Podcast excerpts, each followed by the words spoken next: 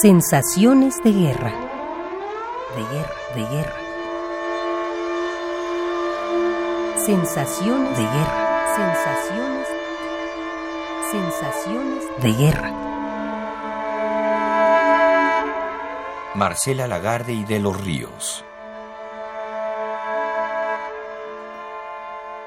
He vivido muchas guerras de lejos y la guerra de Irak me las evoca. Guerras terribles como la de Vietnam o como invasiones en América Latina, la de Afganistán y más cercanas las guerras en África como la de Costa de Marfil.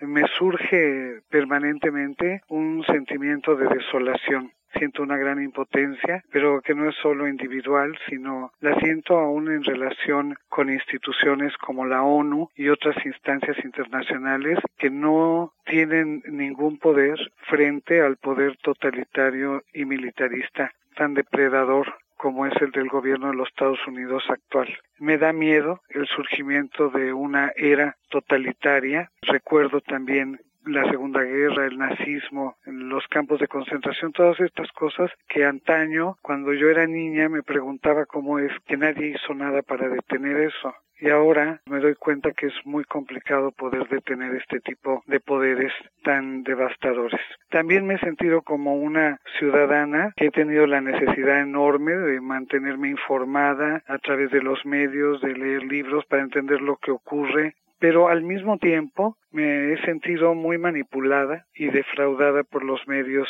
de comunicación que lo mismo transmiten 24 horas pantallas fijas en los que de repente se ven bombazos, pantallas de devastación, pero que al mes desaparecen. Las noticias sobre la ocupación de Irak son cada vez menores y pareciera que ya las cosas están más tranquilas. La verdad es que sabemos que el pueblo de Irak debe estar padeciendo cosas terribles por otro lado, me conmueve mucho y siento un gran júbilo al ver las manifestaciones multitudinarias que hemos hecho en muchas partes del mundo, de pronto también me agobio y pienso que requerimos mucho más que manifestaciones, mucho más que exigencias en cada país para enfrentar al poder totalitario que se nos está imponiendo en todo el mundo. Siento finalmente un gran aliento al descubrir que muchísimas mujeres y hombres jóvenes se inician en su ciudadanía con nosotros las personas que ya estamos aquí y que estamos reiterando el no a la guerra